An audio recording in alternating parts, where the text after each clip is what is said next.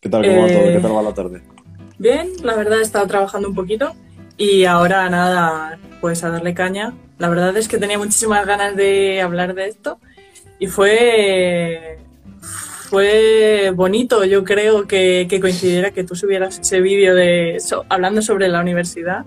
Total, total. Y, y dije, pues, pues vamos a darle caña. Bueno, Nacho, em, para quien, quienes no te conozcan, porque estamos en mi cuenta, eh, preséntate un poquito, porque nadie mejor que tú para, para presentarte. Pues nada, eh, a los que no me conozcáis, eh, soy Nacho, podríamos decir que estoy graduado en ADE. Y bueno, ahora estoy creando un contenido aquí en internet y tal, y me dedico un poco a eso. Entre otras cosas, pues gran parte de mi tiempo me lo paso haciendo cosas como esta, o haciendo contenido en YouTube y, y en redes más o menos, en resumidas cuentas, es lo que hago. No, no muy relacionado con AVE, pero, eso es lo que hago. Bueno, pues eh, para aliviar un poco la carga del no me dedico a algo que tenga que ver con AVE, yo soy Ainhoa. Eh, bueno, mis, mis seguidores ya la mayoría me conocen, pero bueno, soy Ainhoa. Y yo me licencié originalmente en literatura general y comparada y luego eh, me metí al mundo de, la nutrición y del entrenamiento y es a lo que actualmente me dedico. Así que ya ves que, nada, nada tiene que ver y... es, un buen, cambio, sí. Nada tiene que ver, de hecho es un cambio radical de, letras puras a ciencias puras y aquí estoy más feliz que una perdiz. Pues Así que bueno. imagino que tú también haciendo vídeos, eh, creando contenido eh, con tu podcast y demás, también, o sea, si lo haces, imagino que será porque te gusta. Sí, sí estoy, estoy más contento, vaya, que, que me tiene un curro así muy, muy estándar. Pero vamos, que voy a intentar compaginar un poco las dos cosas, porque si no, como creé contenido desde cero y tal, mm, vivir de esto, así de buenas a primeras, pues como que es un poco, es un poco irreal. Sí, es complicado. Eh, los comienzos son son complicados. Bueno, eh, si te parece, vamos, vamos a, darle caña. Eh, ya has dicho que has estudiado ADE y, o sea, una carrera universitaria. Y quería que contaras un poco brevemente cómo fue tu experiencia en la universidad. La universidad, la verdad es que entré con muchas ganas. Yo hice una carrera que fue un poco como yo decía, tengo esta media, digo, a ver qué carreras hay que me gusten. Y cogí ADE más que nada por el tema del emprendimiento. Sin tener ni idea de cómo va a salir eso, pues, pues yo me meto y lo hago y tal, y a ver qué tal. Y acabo la carrera, pues contento, o sea, en general, con lo que he aprendido y tal, muy contento. Y con los años que he pasado, pues, pues muy bien. Y a nivel un poco de metodología y de cómo me han enseñado las cosas y tal, un poco más descontento, pero vamos, tampoco es que salga odiando la uni. Pero en general, digamos que bien. Y, lo típico de podría mejorar, ¿no? De, la nota que le daría, por ejemplo, a cómo se enseña la universidad y qué cosas se hacen. Pero en general, digamos que bien, he acabado la universidad muy contento. Eh, yo fíjate que soy lo opuesto, o sea, no lo opuesto tampoco, pero sí que es cierto que yo entré en la universidad muy ilusionada y me acuerdo perfectamente que a la segunda semana quería irme a mi casa a llorar. Eh, porque es un, es un cambio de muy grande de estar en un entorno, mm, eh, digamos, seguro, a estar en un entorno más hostil. Y sin embargo, irónicamente, y esto creo que lo mencionabas tú en el vídeo, eh, en tu vídeo sobre la universidad, es una extensión del sistema educativo que hay en el instituto, lo cual me parece un poco disonante. es, es muy raro. Eh, quería preguntarte, porque tú has ejercido de administrativo, que es la formación que tú tienes. He ejercido y, es un poco... Mm, en ADE sí que es verdad que te enseñan a, a, todo, te enseñan cómo funciona la empresa y tal, y te van pasando pues por todas las ramas, casi todas, que, que puede haber una empresa. Pero el trabajo al que te dirigen, nada más acabar, es un poco a, bueno, primero, mm, especialízate en algo si quieres con un máster pero en principio salidas hay, pues, mucha salida formativa. te formamos con un, con un periodo de prácticas, te formamos con un contrato de formación. Y fue un poco, bueno, mm, no es que me disgustara los tipos de trabajo que hay, pero hombre, pudiendo elegir, prefiero montármelo por mi cuenta que, atender un poco al tipo de trabajo que hay. No obstante, entiendo que puede ser un trabajo, pues, bueno, cómodo en algunos, en algunos aspectos, pero para otra gente puede estar un poco en la parte más aburrida de, lo que es llevar una empresa como tal. No es como si te lo montaras por tu cuenta. ¿Te parece que ADE es una de las carreras que actualmente más salida laboral tiene? Independientemente de si decides mm. continuar formándote con un máster o si no. Lo dicen en todos los periódicos, en todos los sitios que he visto. Por lo visto, ADE tiene, tiene muchísimas salidas. Y sí que es verdad que yo he visto que hay mucho, hay mucho perfil muy genérico, que te apuntas a una oferta de trabajo y te dicen, pues oye, hay tal y tal, y puedes hacer un poco de todo. Pero sí que es verdad que a cambio de tener tantas salidas, eh, la especialización y sobre todo el tema de los salarios es un un cachondeo, porque estás ahí en el mercado y vas a entrar en cualquier sitio y, como los requerimientos no son muy altos, simplemente tienes la carrera, te dejan un poco de lado el tema de, bueno, de exigir un poco, aunque quieras ir a un área concreta, pues el tema del salario y tal. Empiezas un poco como desde un pelín más abajo, aunque haya mucha salida, empiezas un pelín más abajo. Eh, en relación con esto, porque yo tengo familiares que son administrativos, que digamos, eh, bueno, sí, son administrativos en empresas y mm, que no tienen eh, titulación universitaria y están ocupando un puesto. Y me parece que esto es interesante de cara a abrir un debate.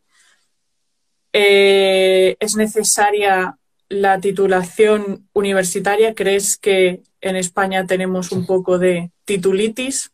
Total, totalmente. Desde luego que para puestos, como lo que te he dicho, lo que me decías tú, administrativo, lo único, lo que te piden en todos los sitios es un perfil como muy, muy generalista. Te piden que tengas un buen Excel porque te vas a inflar a hacer eh, hojas de cálculo. Te pides que tengan, la gente normalmente pues que tenga un nivel medio de inglés. Depende ya si la empresa es como más grande o más pequeña, pues te piden más nivel o menos. Y es que creo que cualquier persona que se haya sacado la ESO, por ejemplo, y, y espérate, puede meterse a un trabajo administrativo sin, con un poco de formación en tema de Excel y tal, y con software concreto, porque muchas veces ni siquiera utilizas programas convencionales. No hace falta el título de AD para nada, para meterse a un trabajo administrativo, dependiendo qué tareas. Vale, extrapolemos esto a otros sectores. Eh, en general, hablo desde mi perspectiva, en general, mi sensación es que tanto para administrativos como para cualquier empresa, sea cual sea el puesto que vayas a ocupar, eh, se exige actualmente mm, formaciones muy específicas, pero que realmente no se siente que sea necesaria la, formación, porque yo me remito, por ejemplo, a la generación de nuestros padres, que están desempeñando trabajos para, están ocupando estos puestos para los cuales no tienen titulación universitaria y están desempeñando bien su trabajo, entendemos, porque los siguen ocupando. Eh, entonces, ¿opinas que quizá el modelo universitario eh, está promoviendo todo esto, está promoviendo esta titulitis y está promoviendo que las empresas demanden tanta titulación, que se demanden tantos, eh, tanta gente con máster, que eh, se generen todos estos tipos de problemas de cara a la, a la inserción laboral? Yo creo que un poco sí. O sea, tenemos en España un problema de, de pedir siempre a la gente que demuestre con, con, pelos sin señales, con papeles, con currículums, en qué se ha formado y oye, si lo tienes, pues ya es como una especie de, corte para decir, este vale y este no. Y muchas veces es prácticamente un filtro entero para ofertas en InfoJobs, en cualquier portal de empleo. Ellos echan una ronda rápida y dicen, a ver, tengo 50 currículums, los que no tenga nadie, quiero decir, si estoy buscando un administrativo, como no me llame mucho el perfil, mm, creo que lo voy a descartar. Y va un poco por ahí. O sea, en España, por lo menos en España, parece que si no tienes el título, ya por muchas habilidades que tengas o por muchos trabajos que hayas tocado, incluso teniendo relación con administrativo en este caso, lo, tienen un poco como apartado porque ellos entienden que no has tenido la oportunidad de ver cómo funciona todo en la empresa y pues de alguna manera como que te, echan a un lado. Y sí que es verdad que hoy en día, pues como decíamos antes, pues no hay trabajos, lo que decías de nuestros padres, que joder, han desempeñado trabajos sin ningún problema, eh, sin tener titulación universitaria y ese es un problema porque estás dando a ver a muchísima gente que sin necesidad de sacarte una carrera puedes llegar muy lejos, puedes tener un trabajo sin problemas. Y hoy en día pasa un poco lo contrario, que la gente ve que no tienes una carrera, por ejemplo, y dices, joder, es que no voy a llegar a nada, no voy a tener un trabajo. Cuando hace escasos años pasaba sin problemas todo lo contrario. Sin tener una carrera podías tener un trabajo y vivir normalmente. Em, desde mi perspectiva, esto viene, viene un poco eh, ocasionado por el auge que ha tenido la universidad de un tiempo a esta parte. O sea, de 2005 en adelante hay un auge de la demanda universitaria y cada vez salen más universitarios, más carreras, cada vez se ofertan más plazas Em, ¿Crees que tanta oferta universitaria supone un problema de cara a desempeñar ciertas, ciertos trabajos? Sí, hay como una especie de pelea por ver a ver quién encuentra al, al recién graduado más barato. Y hay como mucho... Hay un problema de base y es que la gente se lanza al mercado laboral y tiene que, acogerse, por ejemplo, a contratos que o bien son basura o están no remunerados porque se acogen al tema de que es una práctica. Y vas o, vas bien cobrando, por ejemplo, del 50% hasta el 100% del sueldo en dos años enteros, a directamente no cobrar nada porque es un contrato en formación. Y esa es un poco la, visión que yo tengo, que se está, es un mercado tan grande de, empleos de, de, que se parecen muchos todos porque tienes varias áreas, contabilidad, eh, financiera, tal, recursos humanos.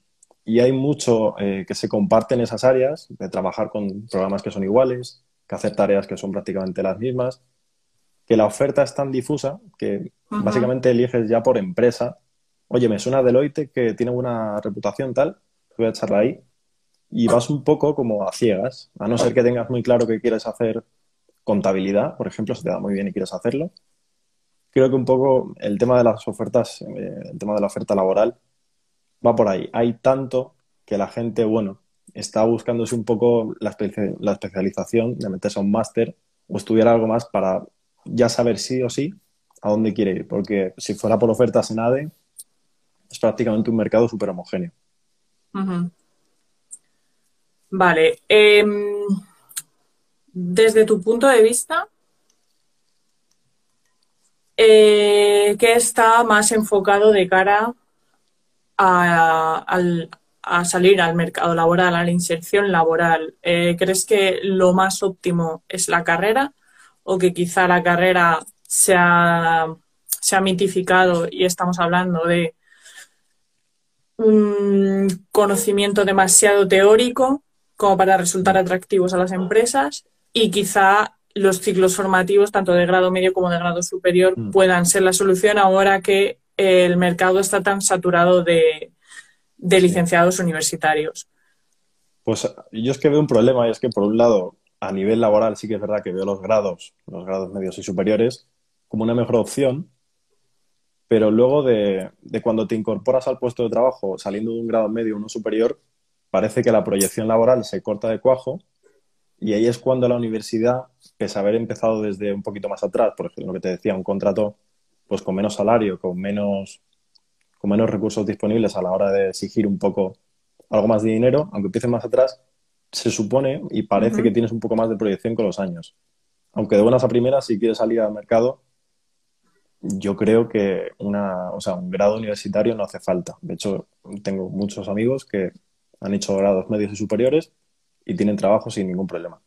Así que siempre te da, cuando haces la carrera, te da la sensación de que la gente que está haciendo grados medios y superiores van a encontrar trabajo muchísimo más rápido y, vamos, con muchísimo menos esfuerzo.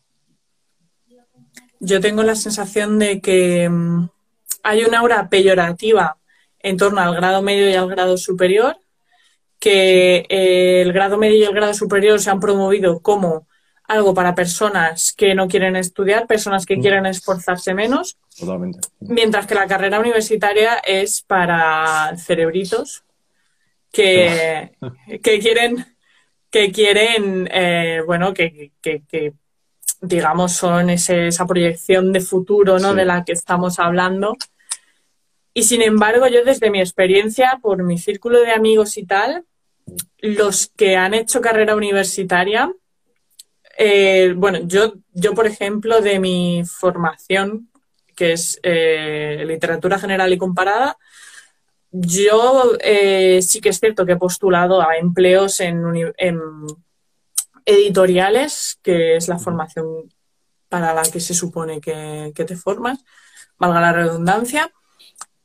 Y, ni siquiera ni contratos de prácticas ni, ni, de ningún tipo porque no, no hay manera. Es un mundo que está lleno de. Hay mucho de nepotismo y es muy complicado meterse. Entonces, sí que es cierto que desde mi perspectiva, desde mi círculo cercano, tanto mis primos como amigos míos, los que han hecho grados medios y grados superiores están, trabajando, mientras que los que han hecho carrera se han visto obligados o a meterse a un máster o a ejercer de cosas que nada tienen que ver con su formación universitaria.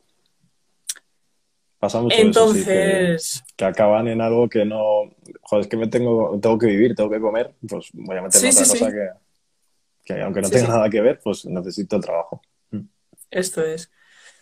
Eh, te quería preguntar también en relación con esto, porque, bueno, mm, está claro que hay un problema en el sistema educativo está claro que el gobierno tiene el monopolio de estas titulaciones y desde luego las empresas se benefician de la estructura que tiene el sistema educativo y se beneficia de lo que tú comentabas de los, de los contratos de, de formación, de los contratos de prácticas y eso les sirve a ellos para no tener que formar a sus trabajadores en los puestos que ocupen.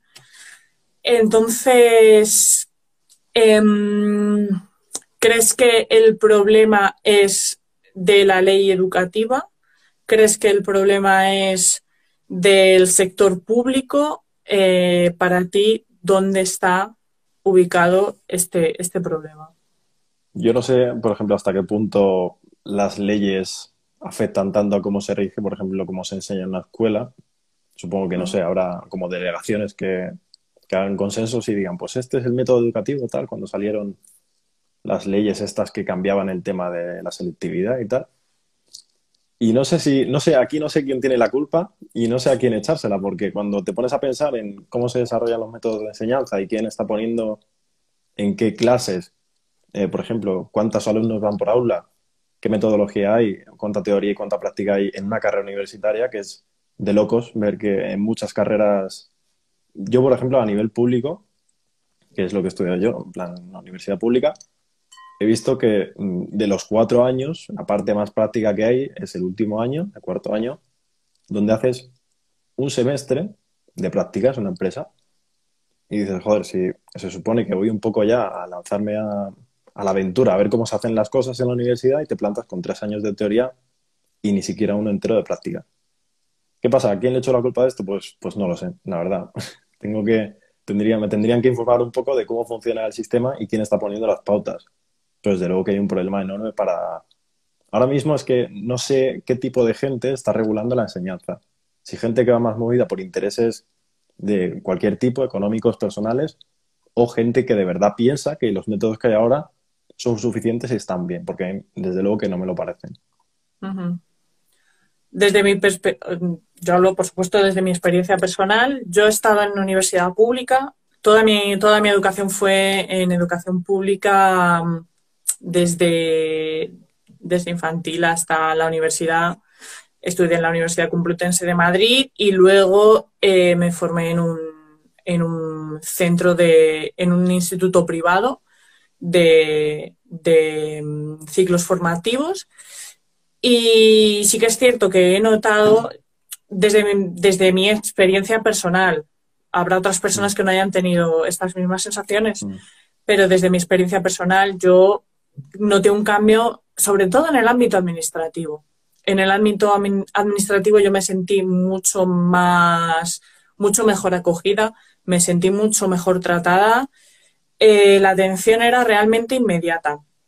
Algo que la Complutense no me había pasado, mientras que la Complutense yo para temas de papeleos, de matrículas y tal, yo tenía que llamar por teléfono y a lo mejor me podía pasar eh, una hora, dos horas llamando Toda la mañana, una detrás de otra hasta que me lo cogían y semanas hasta que me contestaran un correo. En el otro centro, esto no me ha ocurrido. Yo llamaba por teléfono y me lo cogían inmediatamente. Eh, mandaba un correo y me contestaban en el mismo día o al día siguiente. Eh, un montón de facilidades, el trato con los profesores muy diferente y para mi gusto se nota, se nota mucho que para la universidad, para la universidad pública, tú eres una matrícula que está ahí pagando unas tasas y un tal, mientras que para la educación privada ellos saben que tú en cualquier momento, en cuanto te sientas maltratado, coges, te vas a otro centro y les das tu dinero a ellos. Y eso para mí es muy representativo de lo que es el sistema público español, que la mayoría de la gente eh, al final es el que elige, porque no se pueden permitir el privado. Claro. Sí, es un poco ver que en los privados mm, todo va, siempre se ha dicho que va por dinero y que, oye, es que pagas tal y pagas incluso por las notas. Y es que no es eso, habrá centros en los que, oye, pues pagando te pongan más facilidades para probar. Pero es que ya la metodología no tiene nada que ver. Estar en una clase con es que en la universidad, o a lo mejor tienes a 50 personas en una clase y en una privada, según, ya digo, experiencias de, algún amigo que tengo y alguna amiga que, que ha estudiado en centros privados, en la universidad privada es que no sois más de 15 y la metodología cambia radicalmente porque ya pasando solo a ser tan poquitos, se enseña mucho mejor y de una forma mucho más, mucho más calmada. Parece que se tiene mucho más por la mano la, cómo asume la gente los conocimientos y cómo los aplica después más que, oye, te voy a poner aquí un PowerPoint, te voy a explicar cuatro cosas, tomas apuntes y te vas a casa. Y, parece que es el punto que le falta a la, pública. De, oye, entendemos que sois un sistema público muy grande, que tenéis que acoger a mucha gente, pero creo que se podría hacer muchísimo mejor en, temas de métodos. Creo que no podríamos estar, eh, no podemos seguir así con tantos alumnos en clases que cuando ves a una clase de universidad dices, ¿cómo es que somos tantos aquí? Claro, yo entiendo que para lo que vais a hacer aquí, que va a ser ponerme un PowerPoint y decirme cuatro cosas, o hacer un caso práctico, como mucho, pues te vale, porque no necesitas tener 20 clases de, de 15 alumnos. Sí. Pero, hombre, se echa de menos un poco que, intenten competir algo, al menos algo, incluso en el ámbito administrativo, con la, con la parte más privada de lo que hay. ¿Crees que ahora que hablas de, ahora que hablas de competitividad, ¿crees que en la universidad pública, en el sistema público en general, está todo demasiado homogeneizado como para que como para que se pueda avanzar, como para que se pueda eh, bueno, estimular a los alumnos? Es que, joder, por lo que veo en, foros, en redes, tal, esto eh, tan igual en todos los, y ya no en universidades, en institutos y demás, es todo lo que, lo que has dicho tú, es todo un poco demasiado homogéneo, se trata prácticamente igual a todos los centros públicos y en el caso de la universidad muy como, bueno, tenemos un modelo que funciona y no lo cambiamos y como llevamos así muchos años y la gente sigue pagando y la gente sigue pasando por el aro, pues no los cambiamos.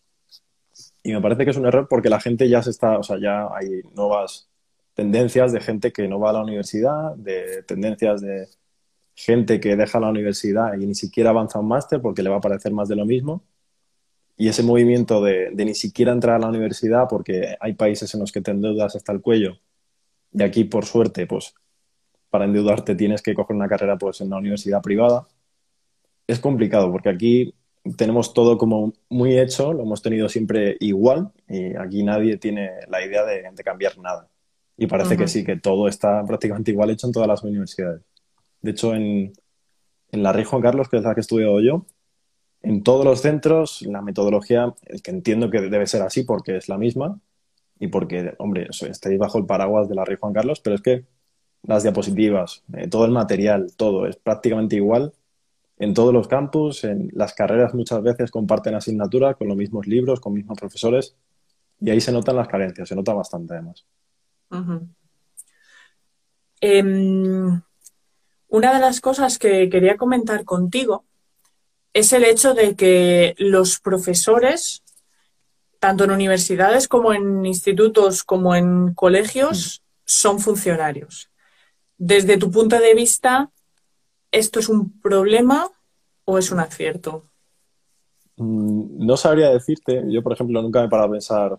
He tenido, tuve una época en la que pensaba que a lo mejor, oye, si me meto a, ser profesor, porque nunca me ha desagradado la idea y tal.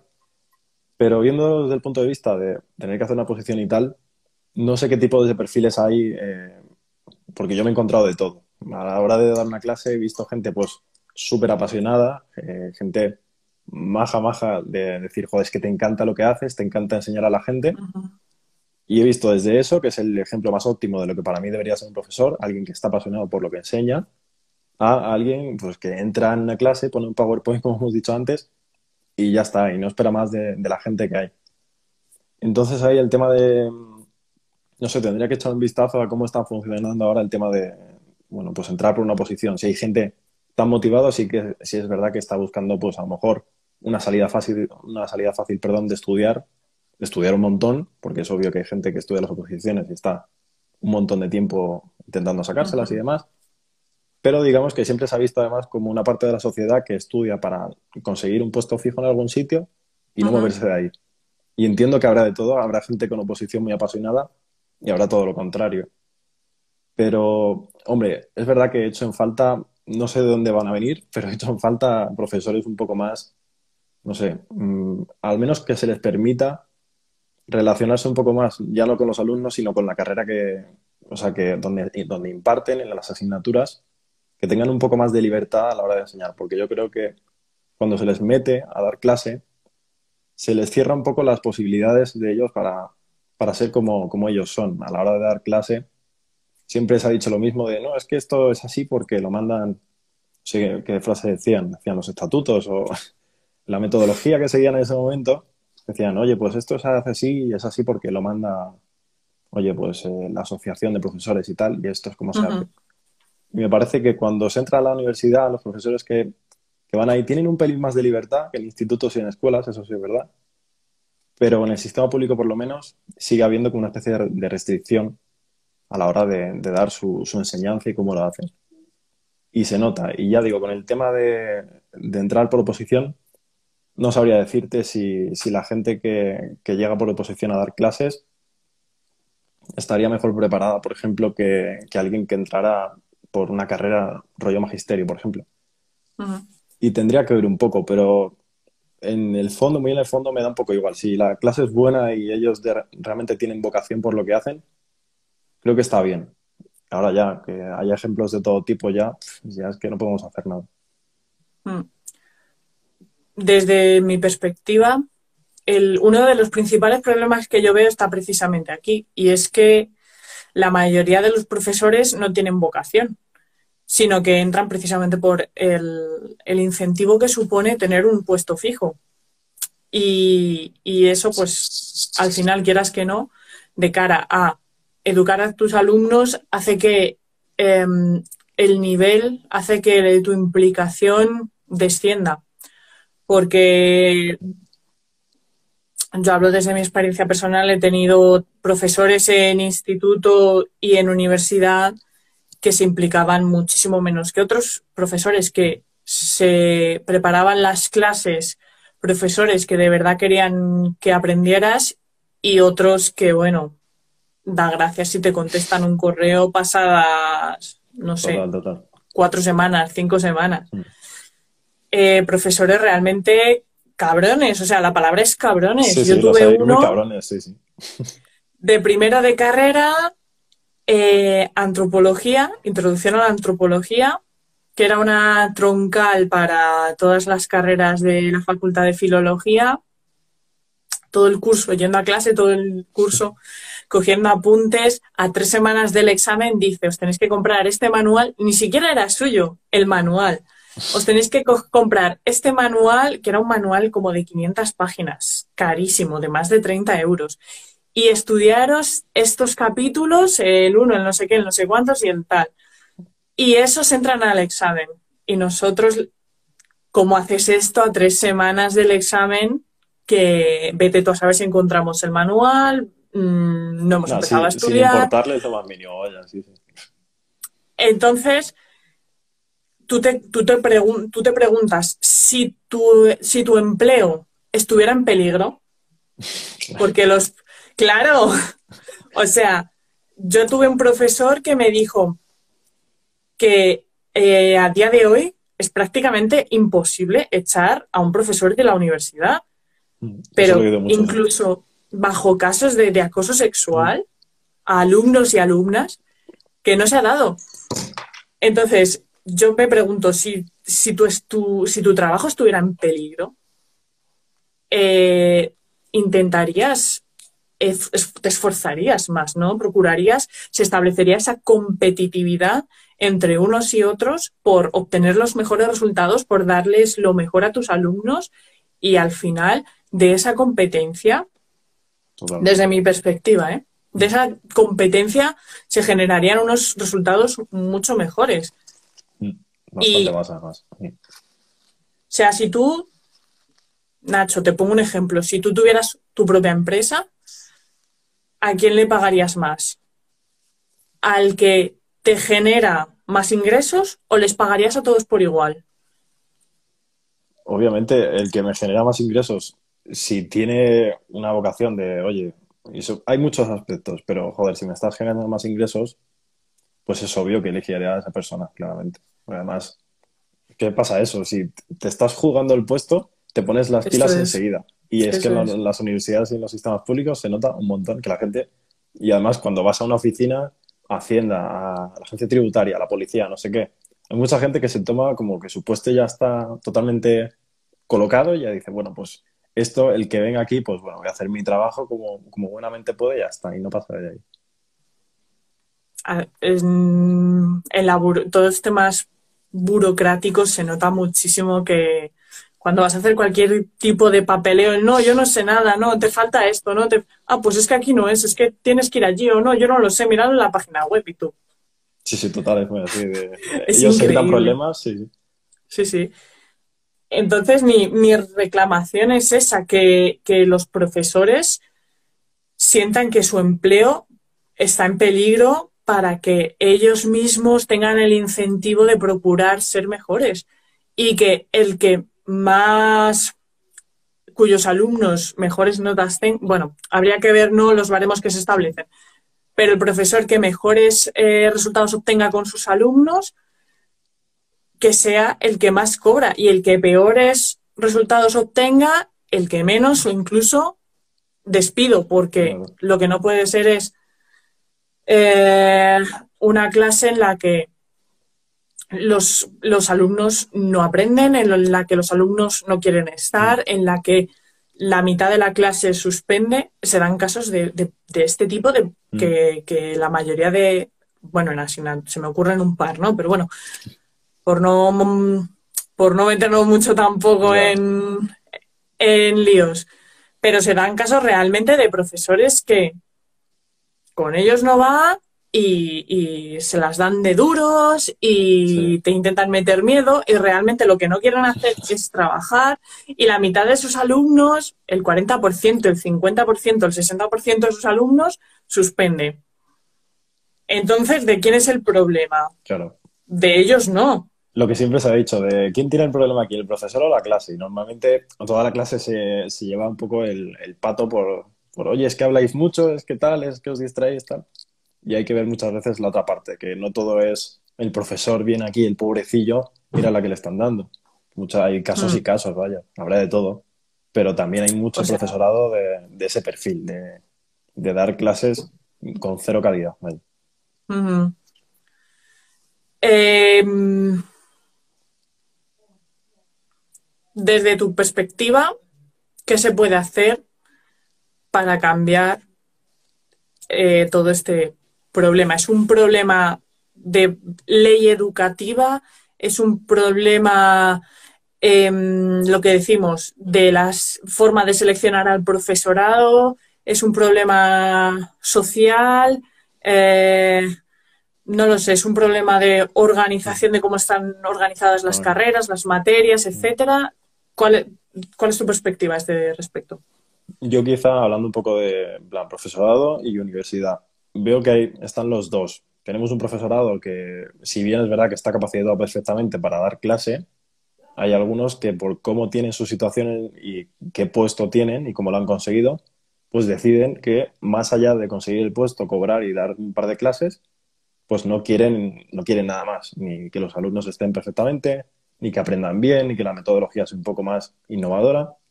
Y está ese problema, que no sé, como has dicho tú, no se juega en el puesto. Y también está el problema de pues, una metodología, por cómo está toda la estructura de, de las carreras, institutos y colegios, que es que no da de sí. Si tienes a una clase viendo un PowerPoint, tomando apuntes o cogiendo un libro, en el caso de los institutos, leyéndolo, subrayándolo, llegando a casa a estudiar tal y hasta el día del examen no se hace nada, si seguimos así toda la vida y se ha hecho durante muchísimos años, pues los resultados siguen siendo los mismos. Tienes un mercado laboral limitado que, o sea, es que se está viendo que hay gente con carrera, que yo de verdad, que entiendo que sí, que hay carreras muy complicadas y tal, pero gente que sale de la carrera sin saber hacer la O con un canuto.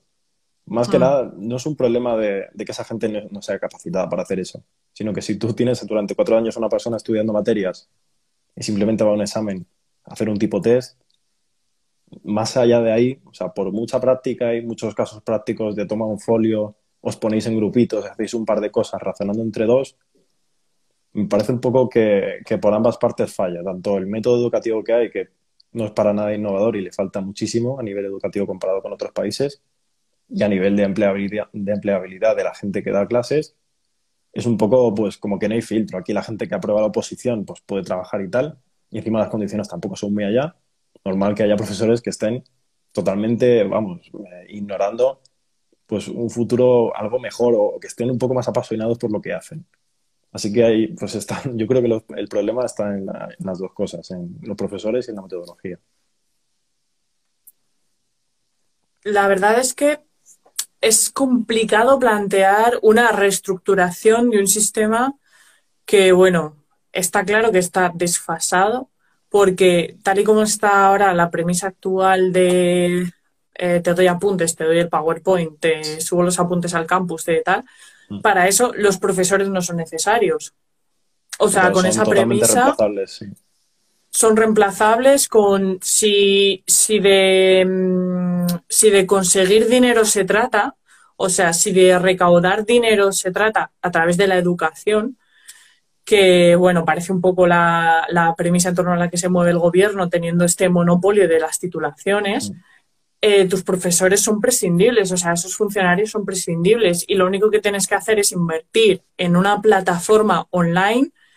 Puedes ofertar eh, plazas para muchísimas más personas. Eh, simplemente los alumnos se tienen que presentar el día del examen y ya está, se pueden preparar las materias en casa. Al menos a nivel universitario esto es factible. Sí, total. A nivel instituto, a nivel colegio yo creo que no, porque son muy pequeños y, y no son capaces de llevar esa constancia y por supuesto hay veces que necesitan ciertas explicaciones y tal, es perfectamente comprensible, pero a nivel, a nivel bachillerato y a nivel universidad, yo creo que ese modelo se puede implantar perfectamente. Mm. Entonces, eh, y claro, tampoco es un problema de te quito, te quito una hora de lengua y te meto una hora de inglés, o te quito una hora de tal y te meto una hora de cual, sino que es, es muchísimo más complejo. Y, y yo creo que la clave está en, la ley de la oferta y la demanda, ¿no? En que los profesores compitan entre sí y en que los centros educativos compitan entre sí, porque al tener una oferta tan homogénea, realmente, bueno, imagino que tú habrás hecho bachillerato de ciencias sociales o de, o de ciencias. Yo hice bachillerato de letras puras, pero tampoco hay mucha más opción. Tienes bachillerato de ciencias, bachillerato de sociales, bachillerato de letras puras y bachillerato de artes. Y es esa, esa idea de que todos somos iguales y que todos debemos atender a lo mismo, mm. que no, que no cuadra cuando son, por ejemplo, en una clase de 30 alumnos tendrás 30 formas distintas de aprendizaje, tendrás 30 personas con 30 intereses distintos y estás juzgando exactamente igual. Se me ocurre, por ejemplo, educación física. Educación física es un ejemplo clarísimo de que estás juzgando por igual a un niño que va a fútbol tres o cuatro veces por semana que a un niño eh, que sus padres han decidido que les gustaría que aprendiera a tocar la flauta.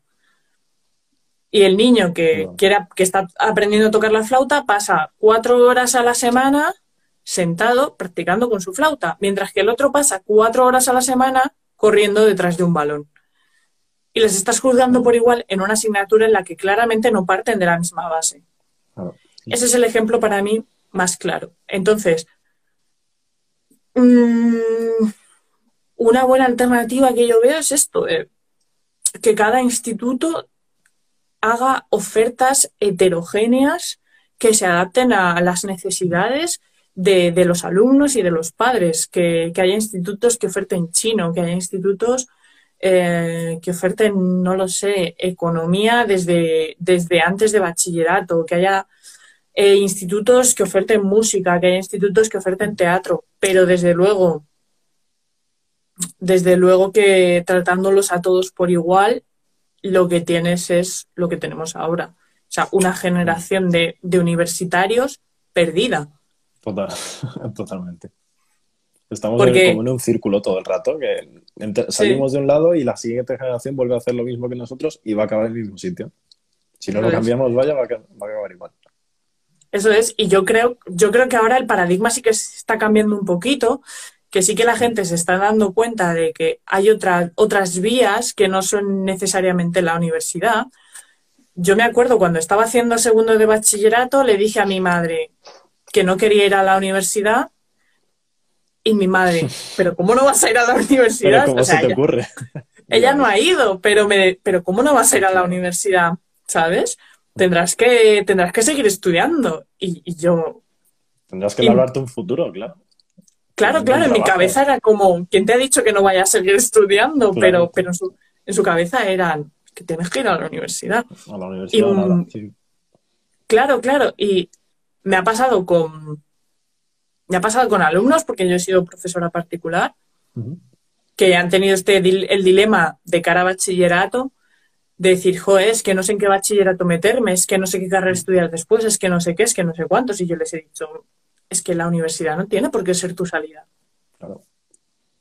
Ese es el problema, que nos venden, o sea, llevamos toda la vida pensando que el salto natural es o pasas al bachillerato y luego de bachillerato a la universidad. Y como mucho, de esa vía te puede salir un poco a los grados medios y superiores. Pero ya más de ahí, educarte por tu cuenta, eh, empezar un negocio mientras trabajas en otra cosa que no tenga nada que ver, para, o sea, para esta generación parece ser que es un poco más factible, pero para generaciones anteriores es como, vamos, como una puñalada, una traición a, las universidades y a las entidades, total. El problema para mí es, es este que eh, yo no sé de parte de quién viene esto, yo no sé si es una estrategia de marketing, algún tipo de... es que no lo sé, me, interesa, me interesa, pero no lo sé. ¿Quién ha sido el que tan concienzudamente nos ha metido en la cabeza como sociedad que si no vas a la universidad no, no tienes futuro, no tienes salida laboral, no tienes... Cuando estamos viendo que es todo lo contrario, o sea, si tú te metes a ver la inserción laboral que tienen las carreras universitarias, todas, te metes a ver todas. Las que, las que más inserción laboral tienen son administración de empresas, marketing y las, algunas ingenierías, ni siquiera todas. ¿Y de porque, manera? Mm. Claro, porque eh, un conocido mío que hizo ingeniería, mm, eh, relacionada con las energías renovables, no recuerdo exactamente el nombre de la carrera, pero una ingeniería relacionada con las energías renovables. Y el chaval se tuvo que ir fuera porque aquí ese mercado no tiene proyección. Entonces, eh, hablamos de las ingenierías, no, es que métete, a mí esto me lo han dicho, me han dicho, métete, una, y no, métete a una ingeniería y verás como nunca te falte el trabajo. Y yo, a ver, mm. que tengo dos conocidas que están trabajando en un Foster's Hollywood y tienen las dos una ingeniería. A ver de qué estamos hablando. Claro. Entonces, realmente... Es un problema de titulitis, sí. Pasa, pasa un poco como lo que decíamos antes, que Oye, que a ver si ahora por hacer. Se ha dicho toda la vida, por ejemplo, el que vale, vale y el que no, para ADE. ADE. Y, yo me metí en la carrera, digo, bueno, pues esto va a ser un, puto paseo. Digo, bueno, pues voy a aprovechar y voy a hacer un poco lo que me gusta a la vez que hago la carrera. Y el primer año, pues a lo mejor fue un poco así, pero luego fueron pasando los meses y dije, pero esto, o sea, a ver, que no es una ingeniería, pero hay carreras de todo tipo. En mi caso, pues no fue un paseo ni mucho menos, oye. Y la gente que se piensa muchas veces eso, que cuanto más difícil sea la carrera, más oportunidades laborales vas a tener. Y muchas veces no mm. es ni, ni, mucho menos eso, lo que tú decías de, de conocidos con carreras que se, se, presupone que son jodidas, carreras a lo mejor de, pues, oye, cinco años tal, y luego le dices, joder, yo es que tengo la ingeniería, pero es que no, porque estoy haciendo el doctorado y no tengo trabajo, estoy con trabajos de mierda y tal. Pues tío, no tiene todo lo que decíamos, pues como no es todo ni blanco ni negro y hay grises y hay gente distinta, pues el mercado desde luego que está un poco así, hay, hay de todo y no tiene por qué ser blanco o negro. La verdad, mm, eh, es que es un tema tan complicado, pero bueno, creo que tenemos un, hay, un problema social. Eh, desde luego, para el Estado esto es un problema y es un problema y les conviene a partes iguales. En el sentido de que les conviene tener unos individuos que están alienados, les conviene tener unos individuos a los que están comiendo de su mano, que creen que el sistema que ellos han orquestado es el ideal, y les conviene tener a unos individuos que son estos profesores, funcionarios, que trabajan para ellos y que con tal de preservar sus privilegios mm, van a seguir redundando en este sistema y sin embargo, es un problema para ellos porque la universidad mm, pública, bueno, a ver, las matrículas son caras, no son tan caras como en otros países, mm. pero bueno, siguen siendo caras. Pero gratis. sin embargo, mm. claro, sin embargo, gran parte de gran parte de, del dinero que le cuesta a cada universitario su carrera sale de los impuestos que pagamos todos. Y sin embargo, se está dando un fenómeno de, fuga de todos estos titulados universitarios. Yo soy la primera que se ha planteado irse. Y es, un, es una inversión que el gobierno jamás va a, va a ver retribuida. Mm, y estamos hablando de una fuga, pero brutal. O sea, entre, entre el 90 y el año, no sé, no sé qué año era, pero vamos, eh, gente de entre eso, 35, 36, hasta ahora gente con 23 que se está yendo a se está yendo a Irlanda, se está yendo a Alemania, se está yendo a Reino Unido, a Canadá, a, Australia incluso, porque saben que allí van a poder encontrar trabajo de lo que sea y luego se van a poder proyectar hacia, lo, hacia la formación que ellos tienen, porque no tienen el problema de titulitis que tenemos aquí. Lo que pasa que luego además es un que pase esto es un reflejo perfecto para que los demás países vean y sobre todo España mismamente cómo de mal está la situación. O sea, cuanto cuanta más gente haya que se piense eh, que piense en algún momento que está haciendo la carrera, oye, pues creo que me voy a ir, me voy a otro país y sigo estudiando, empiezo a trabajar allí. Esto es un reflejo muy bueno para que todo este país y los demás, por lo menos aquí en Europa, vean lo mal que está la situación y muchas veces hay modelos en Europa que tampoco están muy alejados de lo que se hace aquí en España, pero las formas, de dónde se viene, la gente que controla todo esto es muy distinta y tiene otros juicios morales y sobre todo piensan de una manera tan diferente que te quedas con un sistema que podría funcionar más o menos bien, pero que aquí, ejecutado tal y como está, es pues eso, pues una vía de escape para todo el mundo que, que dice, si aquí no voy a encontrar trabajo, pues me voy. Además, a mí me parece muy irónico teniendo en cuenta que con España estando en la Unión Europea eh, y con el plan Bolonia, se supone que, bueno, que hay una unificación de lo que es la forma de impartir las clases, ¿no? De lo que son los criterios de evaluación y de lo que son las titulaciones. Y sin embargo, te vas a, te vas a otros países y, no tienen los problemas de inserción laboral que tenemos aquí. Es como si fuera totalmente distinto en un país a otro y se supone que tiene que ser algo parecido y es totalmente distinto. Exactamente. Bueno, Nacho, no sé si si quieres comentar algo más, eh, llevamos ya 50 eh, minutos. Em, no sé si querrías, querrías comentar un poco en relación a, Internet, tú que estás eh, metido en el, en el, mundo de creación de contenido y que has pasado de ADE a bueno, hablar de, de tecnología, de software, etcétera. Em, imagino que todo esto por tu cuenta de forma autodidacta. Eh, cuéntanos si te parece un poquito tu experiencia a este respecto. Pues sí, mira, haciendo, justo haciendo ADE, que pues es un modelo muy concreto y dices, vale, pues tengo estas clases y tal y tengo cuatro años, pues durante ese periodo me di cuenta que quería hacer un poco pues cosas por mi cuenta, porque digo, voy a salir de aquí, voy a coger un trabajo y muy probablemente pues trabaje para otra persona. Así que si puedo ir haciendo mientras algo por mí mismo, pues oye, mejor que mejor.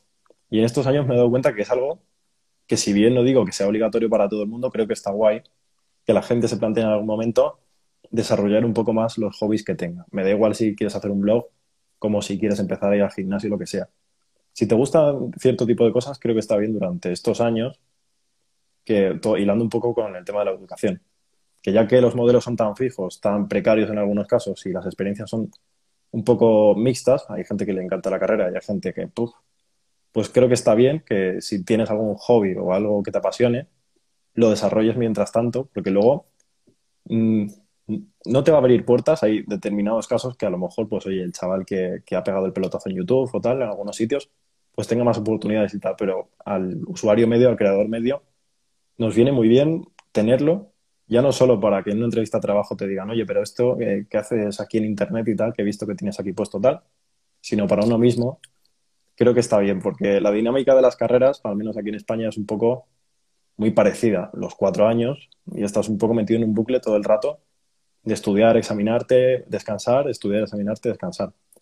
Y creo que está bien tener todo eso. Yo desde luego que esto me lo monté un poco pensando en pues, mostrarle al mundo pues, lo que yo sé sobre tecnología y poco a poco pues ir aprendiendo un poco más de eso y de desarrollo personal. Y creo que está bien. O sea, yo me metí en esto un poco de, pues, de casualidad porque a mí siempre me han interesado pues, los móviles, las tablets, no sé qué, tal. Y un momento que dije, joder, hay gente creando contenido de esto, pues ¿por qué no lo voy a hacer yo? Así que me puse ahí un poco y acabé pues montando podcasts, eh, blog, YouTube y tal. Y es una experiencia que recomiendo a todo el mundo, tanto si estás en la universidad como si acabas de terminar bachillerato y dices, no quiero hacer universidad. Pues, ¿qué te diría yo, por ejemplo? Pues mira, te buscas un curro de estos, si puedes, en algo que a lo mejor ocupe gran parte de tu día, y mientras ahorras algo, prueba a hacer este tipo de cosas que a lo mejor te llevan a encontrar, pues oye, te gusta editar vídeos, pues acabas luego haciéndote un curso de edición de vídeo y trabajando para una empresa editando vídeo. No se sabe nunca la vida dónde te va a llevar, así que yo creo que cuanto antes empieces a buscar cosas que no tengan que ver tanto con la educación que se da fija y que te dicen tus padres, tus familiares, tus colegas que se tiene que hacer así, bachillerato, universidad, tal, cuanto antes buscas algo que vaya paralelo, creo que muchísimo mejor una reflexión para eh. todos los que estén perdidos en la vida, pues que, vayan buscando algo. La verdad, o sea, poco más que añadir, porque lo has dicho, estoy bastante de acuerdo, desde mi, mi experiencia ha sido similar. Yo empecé en la carrera, tenía clarísimo que quería dedicarme al mundo editorial, que quería escribir, que quería, etcétera. Sueños. Sí, lo de siempre. Pero de repente un tal Sergio Peinado apareció en mi vida y, y empezó, empezó a fascinarme todo lo que es el mundo de la nutrición, todo lo que es el mundo del entrenamiento. y he ido aprendiendo por mi cuenta hasta que he tenido la oportunidad de, formarme de ello propiamente dicho. Y eh, yo ahora mismo no, vivo de esto, sino que compagino con otro empleo. Pero sí que es cierto que a pesar de que a veces se hace, se hace duro, porque te frustras, porque algo que tú has estado trabajando muchísimo y que tú dices, esto va a ser la leche, les va a flipar y luego no tiene el impacto, no tiene el recibimiento que tú esperabas, es frustrante, pero, pero luego eh, todo lo que aprendes, todo esa sensación de les estoy ayudando, les estoy aportando mm. y el, el dar más que te invita a ti a descubrir más y más y más y tirar del hilo y lo que tú dices, escribir, grabar, etcétera, te, catapulta a, otro nivel eh, en cuanto a, educación, te, te, eh, te, hace investigar, eh, te hace... Es que es otra forma de aprender totalmente distinta que no tiene nada que ver con lo que estamos acostumbrados y se lo recomiendo a todo el mundo. O sea, a enseñar tú imagino que para prepararte los vídeos y demás, em, te, harás unos guiones, te investigarás y demás, y todo ese proceso te lleva a, aprender como de ninguna otra forma podrías aprender. Mm. Y me parece la mejor forma de, desarrollo y de aprendizaje. Yo, por ejemplo, me, me voy a poner una medalla. Yo el inglés siempre me ha gustado, pero hasta que no he empezado a hacer todo esto, o sea, mi nivel de inglés era normal, podía más o menos hablar y escribir y tal, pero durante estos años de hacer todo esto y de prácticamente consumir el, el 99% del contenido en inglés, puedo ir a una entrevista de trabajo sin problema y hablar con, con el de recursos humanos, la de recursos humanos, y solo haciendo esto, por ejemplo, he aprendido inglés por mi cuenta, sin tener que meterme en ningún curso, academia de idiomas y tal. Como siempre, pues quedan cosas por hacer y, nadie es perfecto, o sea, estudiando por su cuenta, ni mucho menos de esta forma. Pero, joder, se aprende tanto cuando haces este tipo de cosas que, luego dices, vale, esto en el currículum no va a ningún sitio, pero a la hora de afrontar retos en cualquier sitio, hacer un trabajo en tu vida, se nota un montón las cosas que aprendes por tu cuenta, se nota muchísimo. Pues yo creo que nos vamos a quedar con esa reflexión de que eh, las cosas que aprendes por ti mismo tienen un valor añadido. Y bueno, Nacho, eh, me ha encantado estar contigo por aquí. La verdad es que nos hemos quedado, nos ha quedado muy chulo, pero es que Instagram tiene esta limitación de tiempo que es un poco puñetera. Así que nada, que me ha encantado, me ha encantado la conversación, la charla. Y estaré encantada de repetirla en otra ocasión, si a ti te parece bien. Yo cuando quieras, hablamos, despotricamos más sobre la educación o nos podemos hablar de, lo que sea, de filosofía, ya ves tú. Me encanta la filosofía. yo, yo soy un iniciado, pero vamos, que poco. Ya te he visto que le estás ahí dando cañita. Un poco. Empiezo con lo que todo el mundo empieza, que es el estoicismo, que es lo que más llama en redes y tal, con las frasecitas, pero, pero bueno, poco a poco. Poco a poco, Seneca ya llegará. sí, de momento, madre mía. Madre mía. Bueno, Nacho, pues te voy a dejar, que seguro que estás ocupado. Y tú también. Así que, tengo, tengo algo de trabajo, sí. Bueno, Nacho, que muchísimas gracias y, y nos vemos pronto, ¿vale? Adiós, chicos. Chaito, chaito, chicos. Gracias, adiós. Gracias.